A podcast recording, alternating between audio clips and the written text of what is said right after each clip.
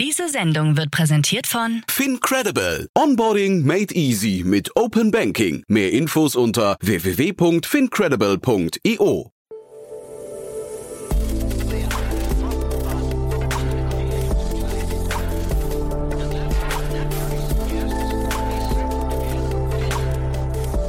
Startup Insider Daily.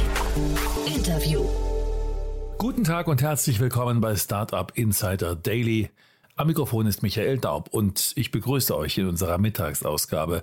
Wir haben uns heute anlässlich einer Series A Finanzierungsrunde in Höhe von 14,5 Millionen Euro Dr. Moritz Meyer, Co-Founder und CEO von Elisa eingeladen.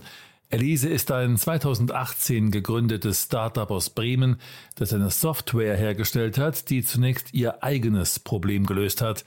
Das Gründerteam, bestehend aus Dr. Moritz Meyer, Sebastian Möller und Daniel Siegel, kommt aus der Ingenieursdienstleistungsbranche, in welcher sie häufig repetitive Entwicklungsschritte in ihren eigenen Projekten angetroffen haben. Das Ziel ihrer Software ist es, solche Schritte zu automatisieren und damit die Projektentwicklungszeit bei Maschinenbauprojekten zu senken. So viel aber erstmal zu unserem Gast heute. Gleich geht es los mit dem Interview.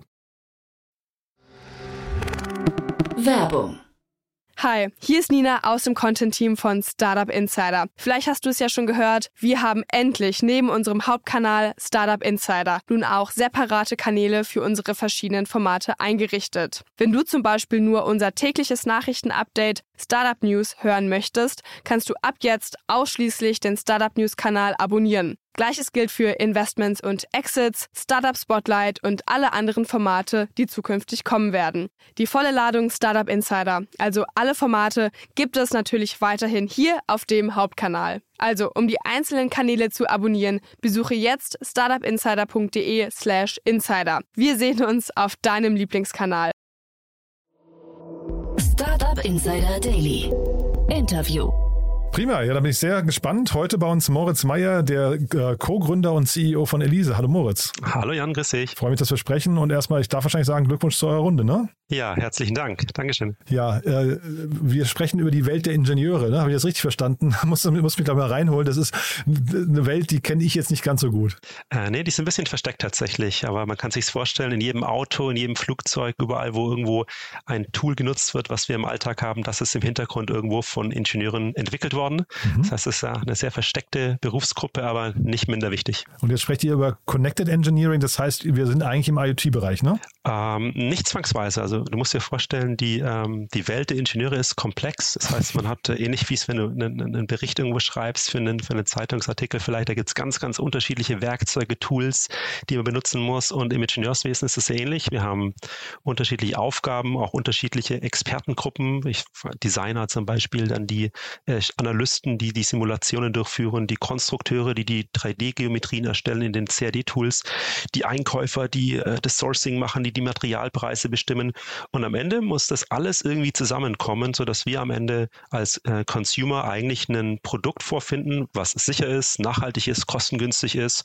Und diese ganzen Aufgaben Software-Tools und Arbeitsschritte irgendwie zu orchestrieren, ist eine ganz schöne Aufgabe und die haben wir uns quasi zur Aufgabe gemacht, mit unserer Software da ein bisschen ja, neuen Wind reinzubekommen. Mhm. Ja, ich hatte in eurer, ich glaube, Pressemeldung gelesen, dass ihr so eine Art Low-Code-Standard äh, entwickeln möchtet. Ne? Das musst du mir vielleicht nochmal erklären. Also, weil das heißt, schließt sich mir jetzt dann trotzdem nicht, also auch hm. nachdem was du gerade erzählt hast, trotzdem noch nicht ganz. Äh, kann ich gerne machen. Ähm, Low-Code ist im Endeffekt nichts anderes wie eine grafische Programmiersprache. Ähm, wir haben gelernt in der Vergangenheit, dass in der Softwareentwicklung ähm, sich die, die Welt schon so viel weiterentwickelt hat. Äh, das heißt, dort nutzt man schon Libraries, Frameworks, Codes und so weiter, um einfach super effizient neuen, neuen Code zu entwickeln, eine neue Software. Aber in der Hardwareentwicklung, dort sind einfach noch die Tools, die die Ingenieure heute nutzen, ja, aus 30 Jahre zuvor sind die entwickelt worden, mhm. immer noch. Mhm. Und ähm, das Schönste wäre jetzt natürlich, wenn man Ingenieuren auch das Programmieren beibringen könnte, sodass sie quasi auch ja, so arbeiten können wie Softwareentwickler. Aber leider, leider mhm. ne, hat das keiner äh, gelernt in der Schule oder der, im, im, Studium. Ich selbst, ich kann ein bisschen irgendwie Skripten, VBA und ein bisschen Python kriege ich hin, aber der hört schon auf. Und was wir eigentlich machen mit dieser Low-Code-Sprache oder im anderen, anderen Jargon auch grafische Programmiersprache, ist einfach den Ingenieuren das Programmieren beibringen, indem wir ihnen ein ganz einfaches User-Interface zur Verfügung stellen, wo sie durch Nodes und durch äh, das Verbinden von Nodes Algorithmen schreiben können mit einem ganz grafischen, einfachen Oberflächen. Tool. Wie äh, zugänglich sind die denn für solche neuen Ideen? Also da, ich kann mir ja vorstellen, äh, nicht, nur die, nicht nur die Maschinen sind zum Teil 30 Jahre alt, sondern auch die Ingenieure haben, sind, sind ja schon lange irgendwie dabei, ihre Dinge so zu machen, wie sie es schon immer gemacht haben. Äh, ja, guter Punkt, den du ansprichst. Also wir verändern, also wir haben nicht nur eine Software, die wir anbieten, es ist im Prinzip die Rolle des Ingenieurs, die wir verändern.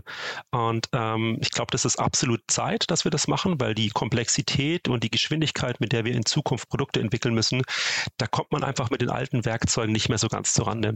Ich meine, wir haben jetzt gerade eben das Riesenthema äh, Sustainability, also Nachhaltigkeit in die Produktentwicklung mit aufzunehmen. Wir müssen es schaffen, in Zukunft Produkte an den Markt zu bringen in sehr viel kürzerer Zeit, die einfach diesen Planeten nicht so kaputt machen. Und dieses Thema alleine bringt so eine hohe, so einen hohen Grad von Komplexität mit rein, weil du jetzt plötzlich irgendwie Lifecycle Assessments berücksichtigen musst, weil du äh, Recycling-Sachen mit berücksichtigen musst.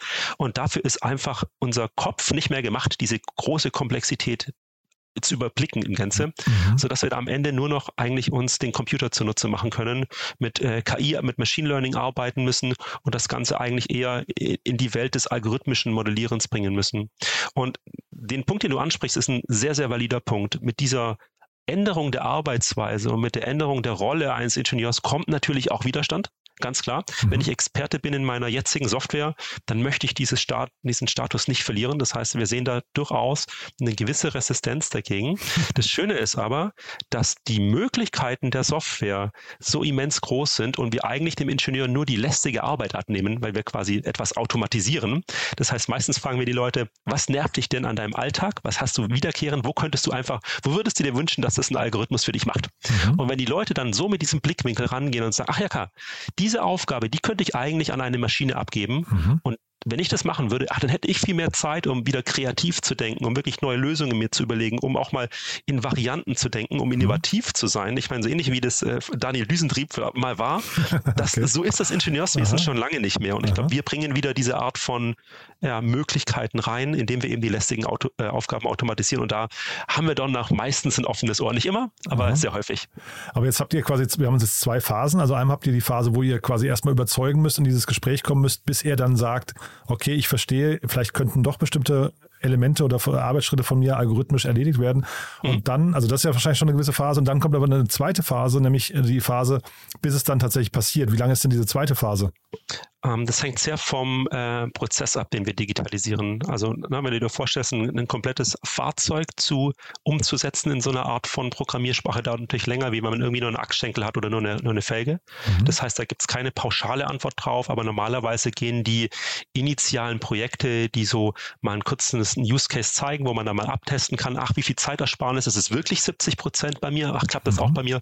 Ist typischerweise von, ich weiß, ein, zwei Wochen bis zu drei Monaten ist so eine initiale Phase Phase, wo man dann eigentlich alles davon ableiten kann und auch ein Beispiel geschaffen hat für das nächste Bauteil, für die nächste Abteilung, für vielleicht einen etwas größeren Ansatz. Mhm diese, apropos Use Cases, ne, ich habe gesehen, ihr habt eine ganze Reihe an Referenzkunden, die äh, kommen zumindest auf den ersten Blick größtenteils aus der Automobilindustrie. Ne? Ähm, äh, ist das so, dass ihr quasi den Markt jetzt, äh, ich weiß nicht, Segment für Segment und Sektor für Sektor erschließt oder war das jetzt eher Zufall, weil da die meisten Ingenieure in Deutschland einfach äh, arbeiten und deswegen hat man mit dem Bereich angefangen?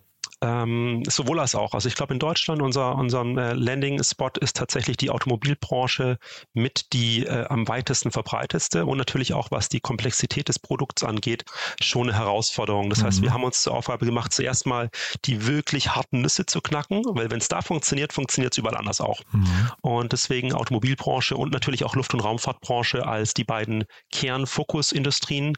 Aber wir merken auch schon so langsam, wie ähm, zum Beispiel Miele mit uns Waschmaschinen entwickelt und so weiter weiter. Also es ist im Prinzip für alle Produktentwicklungen geeignet und das ist auch das Schöne, mhm. es ist eigentlich eine universelle Sprache für Ingenieure und deswegen mhm. werden wir auch sukzessive jetzt äh, ja, den, den nächsten Hopper machen in die nächste Industrie, die nächsten Software-Tools anschließen und damit eigentlich immer die Einsatzgebiete der Software weiter und weiter vergrößern. Wen müsst ihr da initial im Unternehmen überzeugen? Also wer ist quasi eure, eure ist das der Einkauf hinterher, mit dem ihr sprecht oder tatsächlich die, die Ingenieure selbst, die Produktentwicklung oder äh, das, das Controlling? Also wer, wer guckt da am ehesten drauf am Anfang? Ähm, also Preis ist meistens nie so das große Problem. Natürlich ne, muss das auch irgendwie, äh, der, der, Einkauf ist schon mit dabei. Dann macht ihr noch was glaub, falsch, dann seid ihr doch zu günstig. ich glaube auch, ja. ja. Äh, ich glaube, initial sind es zwei wichtige Leute, die eigentlich mit dem Boot sein müssen. Zum einen ist das typischerweise derjenige, der den Produktentwicklungsprozess überblickt. Das kann je nach Unternehmensgröße, entweder ist es Head of Engineering oder manchmal auch der CTO oder manchmal ist es derjenige, der die, die mit Tools und Process Method und Tools innehat. Also derjenige, der eigentlich ja, strategisch dafür verantwortlich ist, die Produktentwicklung zu, effizient zu gestalten. Und diese Leute haben meistens die große Herausforderung, dass sie zum einen natürlich Kosten sparen müssen, aber zum anderen auch schneller mit der Go-to-Market-Zeit ähm, einfach da sein müssen. Das heißt, mhm. typischerweise sehen wir diese Leute mit einer Riesenaufgabe vor sich, 50 Prozent Einsparung der Produktentwicklungszeit. Ja. Ähm, und die Leute brauchen wir in einem Boot, weil die natürlich mhm. auch ähm, ja, die Entscheidungen treffen können für das Toolset und natürlich auch die inzwischen äh, die, die entsprechenden Budgets haben, um sowas umzusetzen. Und auf der anderen Seite aber für uns extrem wichtig sind die Ingenieure selbst selbst. Mhm. Ähm, weil ich glaube, PowerPoint-Folien, das kann man schnell zeichnen. Am Ende aber entscheidet sich die Qualität und auch die Möglichkeit, so eine Software einzusetzen auf dem Schreibtisch der wirklichen Experten. Das heißt, unsere Champions sind die Ingenieure, die wir befähigen, mit unserer Software Großartiges zu machen. Und deswegen ist es meistens ein Tandem aus, ähm, ich sag mal, Strategie und mhm. aber unten äh, an dem Use Case, in den Crash-Simulationen, an der Geometrie drinnen, bei den Design-Ingenieuren, dort die Leute mitzunehmen auf die Reise und in Summe gibt es dann ein ganz gutes Gesamtbild. Hast du nicht, äh, oder haben die Ingenieure vielmehr, haben die nicht Sorge, dass sie sich möglicherweise auch selbst abschaffen durch eure Software? Weil du hast jetzt vorhin so schön gesagt, Daniel Düsentrieb, so ist es heute nicht mehr. Die, es gibt viel mehr Verwaltungsaufgaben und so weiter und so fort. Aber wenn jetzt plötzlich der Ingenieur sich wieder mehr auf seine Kernaufgaben fokussieren kann, ähm, dann könnte es ja sein, dass es da plötzlich auch zu viele Ingenieure gibt in so einem Team. Ne? Und du hast jetzt gerade quasi den Geschwindigkeitsaspekt in den Mittelpunkt gestellt. Deswegen hatte ich nach Controlling gefragt, ob nicht da auch mit so einem Auge drauf geguckt wird, dass man möglicherweise, ich weiß nicht, perspektivisch ein Drittel oder so der Ingenieure nicht mehr braucht. Ich denke nicht, dass es diese Angst hat, dass, die, dass der Job irgendwie wegentwickelt wird, sondern ich glaube eher, dass sich die Rolle des Ingenieurs verändern wird. Und deswegen sehen wir dort eigentlich auch nicht diese Angst, dass jemand äh, seinen Job verliert, sondern eher die Möglichkeit, äh, eine andere Rolle einzunehmen. Wir sprechen da gerne von der Kuratorrolle, die die Ingenieure einnehmen. Das heißt, sie mhm. überwachen eigentlich die Algorithmen, die sie selber geschrieben haben mhm. und schauen, ob die Maschine das macht, was sie machen soll. Mhm. Das heißt, es geht eher in eine ja, Supervisor-Rolle und die lästigen Aufgaben werden von dem Algorithmus übernommen. Und äh, dadurch, dass es so viele Aufgaben gibt im Engineering, äh, kannst dir vorstellen, wenn wir heute, ich glaube, sieben Jahre ungefähr ist eine gute Zeitspanne für die Entwicklung einer neuen Automobilplattform. Mhm. Wenn wir die Chance hätten, das in drei Jahren oder in zwei Jahren zu machen, dann würden die Leute ja nicht die Hälfte der Mitarbeiter entlassen. Nee, die würden irgendwie drei oder vier äh, Generationen von Autos einfach bauen, die so viel schneller innovativer auf dem Markt sein mhm. werden, dass wir eben ja so Sachen wie zum Beispiel ähm, ähm, ähm E-Mobilität oder dass wir irgendwie CO2-Footprint Reduction so viel schneller nach vorne bringen könnten. Deswegen glaube ich eher, dass der Innovationsgrad zunimmt, aber nicht unbedingt die Mitarbeiter entlassen werden. Ist ja, ist ja spannend, weil ähm, ich kenne mich jetzt zu wenig aus in dem Bereich, aber ich, während du das gerade erzählst, habe ich mich gefragt, kann man denn auch solche Versionsnummern dann einfach überspringen? Also würde man jetzt aber sagen, die, die Taktung würde so hoch, dass es gar nicht Sinn macht, so schnell zu releasen, sondern man kriegt eher Erkenntnisse, verarbeitet die und bringt sofort die nächste Plattform, also quasi auf, auf Basis der neuen Erkenntnisse? Absolut, ja. Also ich ja. glaube, wenn man diese Entwicklungsprozesse einmal digitalisiert hat, kann man sehr, sehr viel auch im Computer austesten. Wir sehen gerade, dass die, das Thema des Machine Learnings und äh, KI-Modelle hier eine ganz, ganz große Rolle spielen werden in Zukunft. Und äh, unsere mhm. Plattform ist so aufgestellt, dass wir die Erkenntnisse ablegen können in den KI-Modellen, Trainingsdaten generieren können. Und wenn du dann überlegst, dass ein Computer zum Beispiel übers Wochenende in der Lage ist, 10.000 unterschiedliche Varianten einfach mal durchzutesten mhm. und am Ende zu sagen, ach ja, das war ja die beste, ja, dann mhm. brauchst du es gar nicht mehr manuell alle austesten, dann lässt du mhm. einfach den Computer die Arbeit machen. Und es mhm. funktioniert einfach deshalb, weil wir eben die Entwicklungsschritte digitalisieren und automatisierbar gemacht haben. Ist das denn eigentlich auch so die Methode, mit der zum Beispiel so ein Apple arbeitet? Weil da, ich finde es immer wieder erstaunlich, mit welcher hm, präzisen Verlässlichkeit die jedes Jahr ein neues iPhone auf den Markt bringen. Ich kann jetzt nicht sagen, dass es jedes Mal sinnvoll ist, dass es eine neue Version gibt, aber ähm, erstmal diese, diese Frequenz, in der das hinbekommt, diese Verlässlichkeit finde ich äh, bestechend, ne?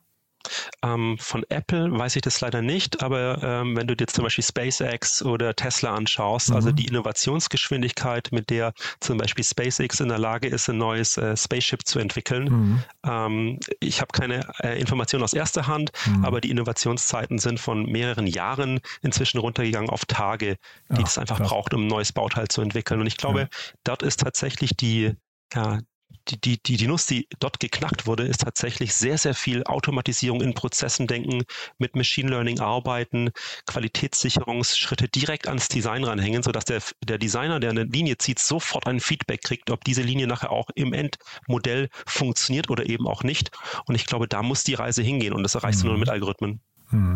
Zu SpaceX gibt es eine, eine, super Doku auf Netflix, die man sich mal angucken kann. Äh, ich weiß jetzt gerade nicht genau, wie sie heißt, Unser Weg ins All oder sowas. Ähm, mhm. Sehr, sehr spannend, muss ich sagen. Also da kommt das auch so ein bisschen rüber, jetzt nicht, nicht in der krassen Geschwindigkeit, wie du es gerade genannt hast, aber die Geschwindigkeit, mit der generell äh, SpaceX da die NASA überholt hat, äh, das ist äh, unglaublich, muss ich sagen. Du hast ja. vorhin im Nebensatz ähm, erwähnt, dieses Thema äh, Nachhaltigkeit und äh, Circularity und so weiter. Kannst du das nochmal vielleicht nochmal kurz erklären? Was, was kann eure Plattform oder eure Methode da leisten? Leisten?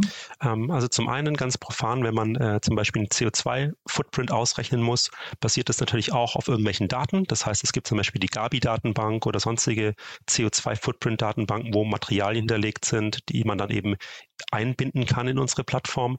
Und wenn man dann eine Designstudie fährt und sagt zum Beispiel, ich möchte gerne das leichteste Bauteil haben, was aber gerade auch noch, ich weiß nicht, eine Zahl 50 Tonnen CO2-Footprint eben verbraucht und nicht mehr, dann kann ich plötzlich, äh, wir nennen das eine Multi-Objective-Optimierung machen. Das heißt, ich kann abwägen, wie viel Euro bin ich bereit eigentlich für eine CO2-Reduktion in meinem Bauteil zu bezahlen. Mhm. Das heißt, wir können auf technischer Ebene einfach halt den CO2-Fußabdruck mit in die Optimierung mit reinnehmen, aber natürlich äh, sehr viel übergeordneter, wie ich es vorher schon äh, gesagt hatte, in dem Moment, wo du die Chance hast, sehr, sehr viele Varianten durchzutesten und unterschiedliche Materialien auszuprobieren und das natürlich in einer sehr kurzen Zeit kannst, weil alles automatisiert ist, hast du einfach die Möglichkeit, aus diesem ganz großen Lösungsraum, aus dem Ingenieur Ingenieure heute zum Beispiel bei der Materialselektion schöpfen können, das Optimum rauszufinden.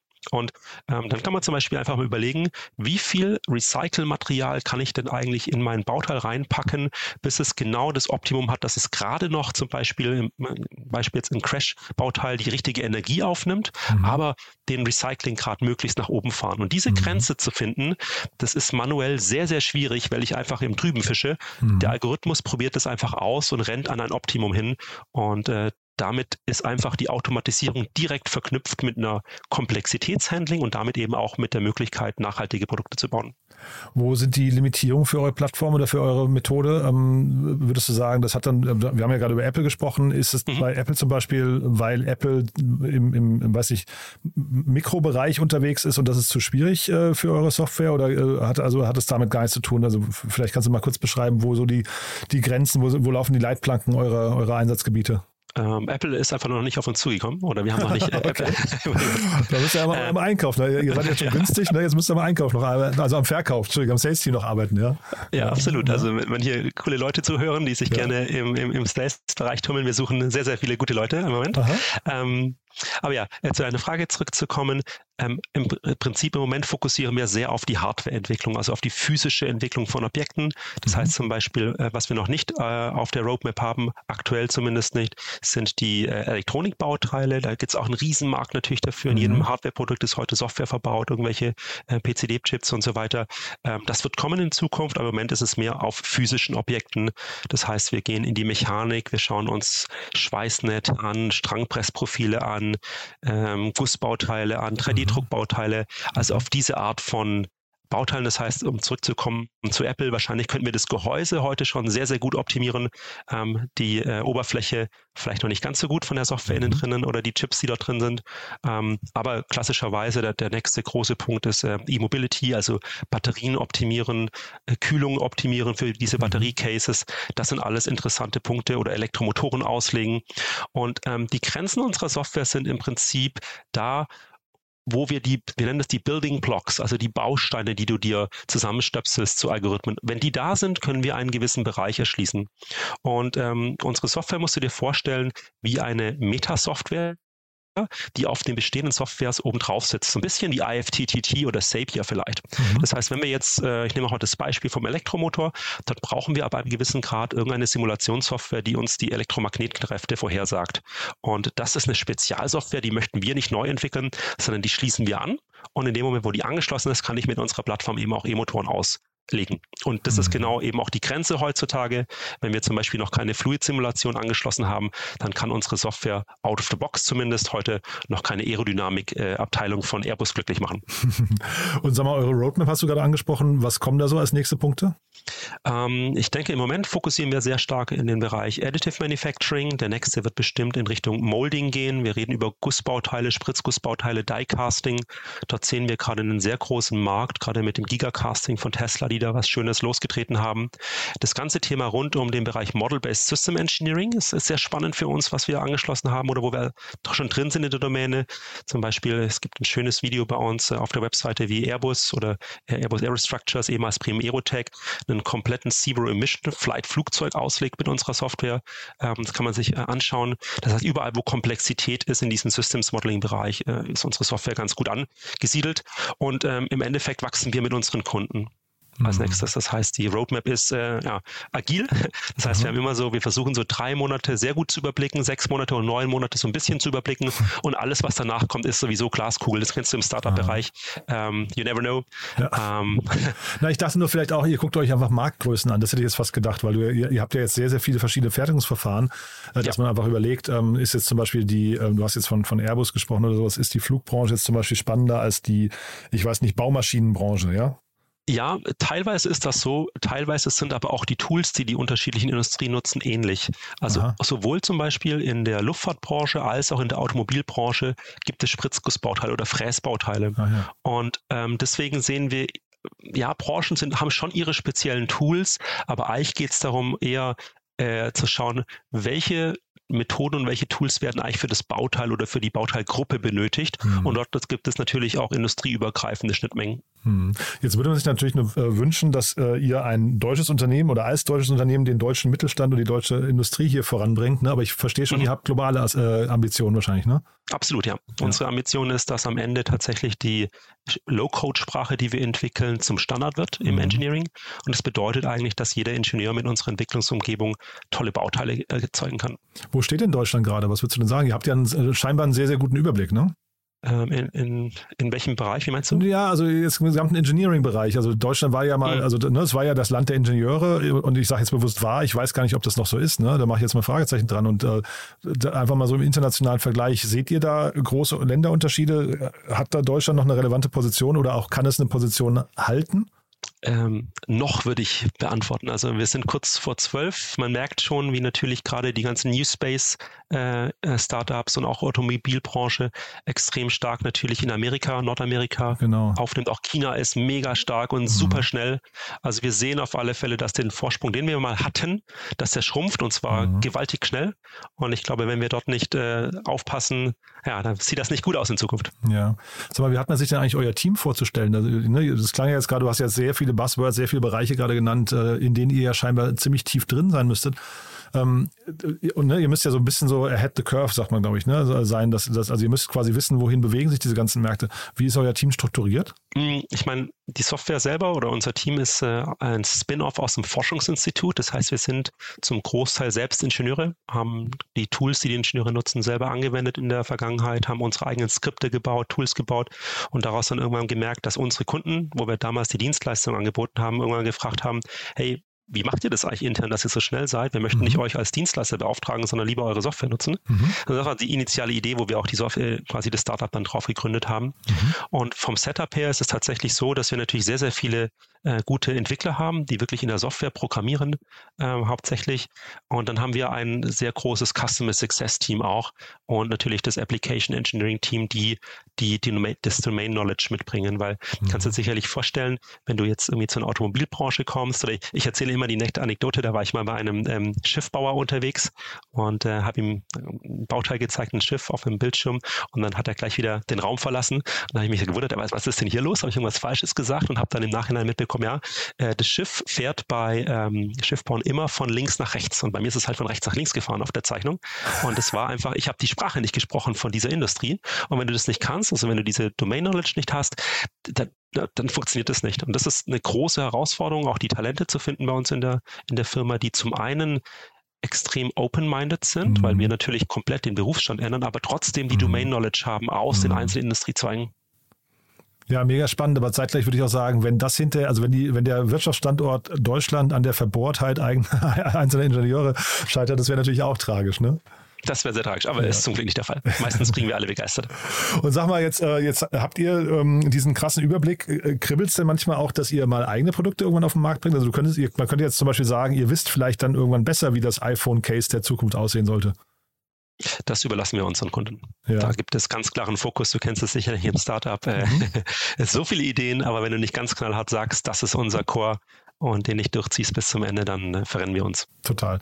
Nee, jetzt äh, haben wir eigentlich fast alles äh, besprochen, nur nicht eure Finanzierungsrunde. Das ist ja eigentlich der Anlass, warum wir heute reden. Vielleicht magst du uns da noch mal kurz durchführen und vielleicht auch damit verbunden die Frage, man sagt ja eigentlich immer, man soll möglichst keine Strategen zu früh ins Unternehmen reinnehmen. Jetzt ist aber bei euch BMW von Anfang an beteiligt, ne?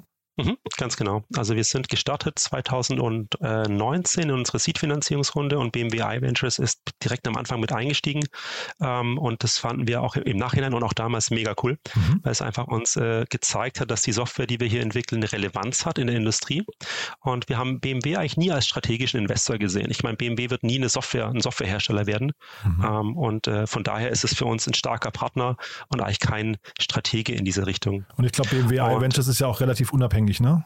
Komplett, genau. Ja. Also mhm. kann ich schwer empfehlen, sind super coole Jungs, äh, macht mhm. mega Spaß, mit denen zusammenzuarbeiten. Mhm. Genau wie auch wie mit den anderen Investoren. Ich meine, Cherry Ventures ist mit dabei mhm. und Unternehmertum und Venture Stars, alles in der Seed-Runde mit eingestiegen und haben an uns geglaubt von Tag 1. Mhm. Und jetzt genau letztens unsere A-Serie, die wir mit Spark Capital, mit dem Alex Finkelstein zusammen äh, abgeschlossen haben, ähm, katapultiert uns quasi sofort in die Skalierungsphase. Mhm. Das heißt, die ganzen Fragen rund um Product Market Fit und quasi die großen Fragezeichen, die wir am Anfang hatten, ist es überhaupt möglich, dass Ingenieure grafisch programmieren?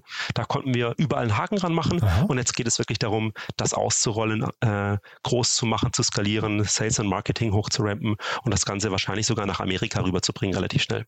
Was wollte ich gerade fragen, was sind denn deren Erwartungen jetzt an euch? Also Amerika klingt dann so, als wäre das ein, also klang so durch gerade, als wäre das so ein äh, nächster Schritt für euch, aber was, was soll erreicht werden mit der Runde?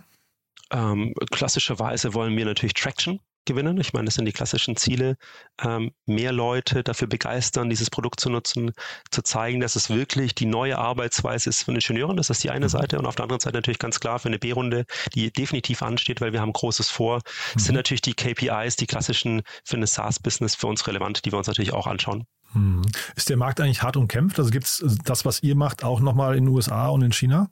Ähm, nicht direkt. Ich meine, wir haben natürlich äh, in manchen Bereichen Mitbewerber. Ich, vielleicht kennst du Anthropology zum Beispiel, sind mhm. ähnlich wie wir unterwegs, machen auch eine Art grafischen äh, Programmieransatz, mhm. allerdings sehr stark in dem Bereich der 3D-Drucktechnologie. Mhm. Es gibt ein spannendes Startup in, in London, Flow, die Engineering Company, finde ich mega cool, was die Leute machen dort. Die kommen eher von einem Systems Modeling-Ansatz oben runter. Ähm, also es gibt schon ähnliche Startups und ich glaube, wir haben als Ziel, äh, alle gemeinsam Hardwareentwicklung zu revolutionieren und äh, wem immer das als erstes gelingt, Chapeau. Und ich glaube, wir tun diesem Planeten was Gutes, wenn wir das machen. Mhm. Und äh, deswegen freuen wir uns eher darum, dass eben halt auch Leute auf den Zug aufhüpfen, Natürlich auch die großen Softwarehäuser für uns ganz spannend, was Siemens macht, was das Sold macht.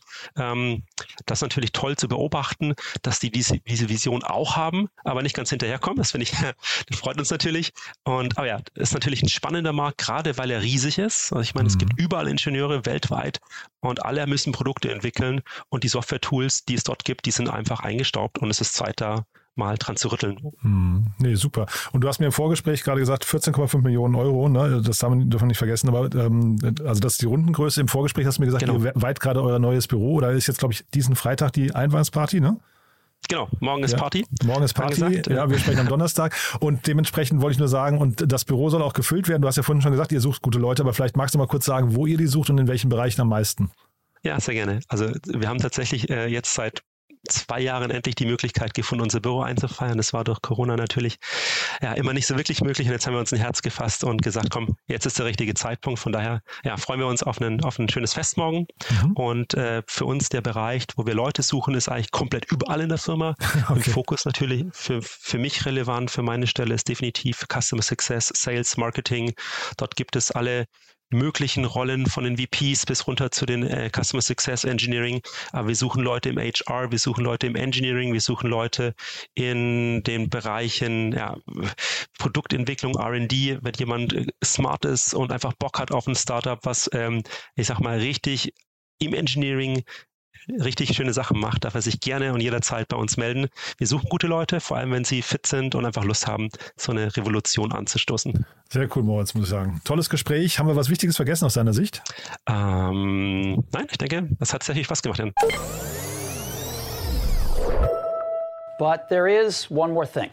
One More Thing wird präsentiert von OMR Reviews. Finde die richtige Software für dein Business. Super, Moritz. War ein tolles Gespräch, muss ich sagen. Als letzte Frage, wie immer, wir haben eine Kooperation mit OMR Reviews und deswegen, ja, wie immer die Bitte an dich oder an unsere Gäste, ein Tool vorzustellen, ein Tool, mit dem sie gerne arbeiten, ein Lieblingstool, das vielleicht auch ein Geheimtipp ist. Ja, ich bin gespannt, was du mitgebracht hast. Ja, ich glaube, ein Geheimtipp ist es nicht mehr, aber ich arbeite sehr, sehr gern mit DocuSign, wenn ihr das was sagt. Selbstverständlich, ja. ja. ja. In, in, welchem Bereich nutzt, nutzt ihr das? War das jetzt für die Finanzierungsrunde wichtig? Ähm, nee, das leider nicht. In Deutschland muss man tatsächlich händisch zum Notar gehen und alles unterschreiben. Das ist, äh, ja, da sind wir noch ein bisschen hinterher. Wir nutzen es sehr gerne intern in der Firma, um einfach alle digital zu unterschreibenden Dokumente sehr, sehr schnell abzuwickeln, wenn es Kundenangebote sind, ob das Arbeitsverträge sind, ob das ähm, irgendwelche NDAs sind typischerweise. Und das macht macht es einfach halt sehr, sehr schnell und effizient, dort die Unterschriften einzusammeln von den ganzen Stakeholdern. One More Thing wurde präsentiert von OMR Reviews. Bewerte auch du deine Lieblingssoftware und erhalte einen 20 Euro Amazon-Gutschein unter moin.omr.com/insider. Also Moritz, ganz, ganz großartig muss ich sagen. Eine tolle Mission finde ich. Ich bin sehr gespannt, wie es weitergeht bei euch. Wenn es, äh, ja, ich würde mal sagen, wichtige News gibt bei euch, sag gerne Bescheid, dann machen wir noch ein Follow-up, ja? Das mache ich sehr gerne. Hat mich sehr gefreut, Jan. Werbung.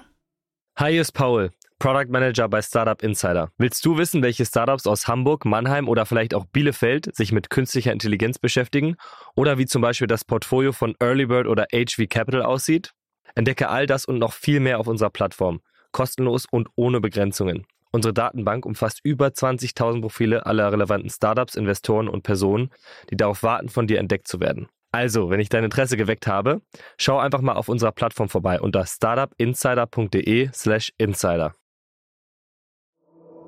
Startup Insider Daily, der tägliche Nachrichtenpodcast der deutschen Startup-Szene.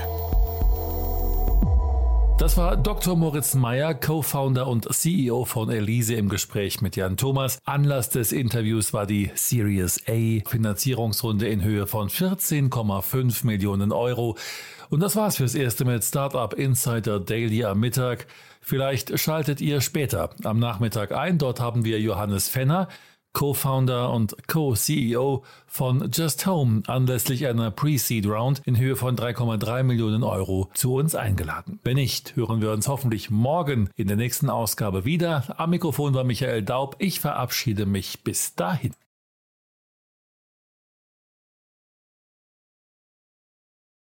Diese Sendung wurde präsentiert von Fincredible. Onboarding made easy mit Open Banking. Mehr Infos unter www.fincredible.io.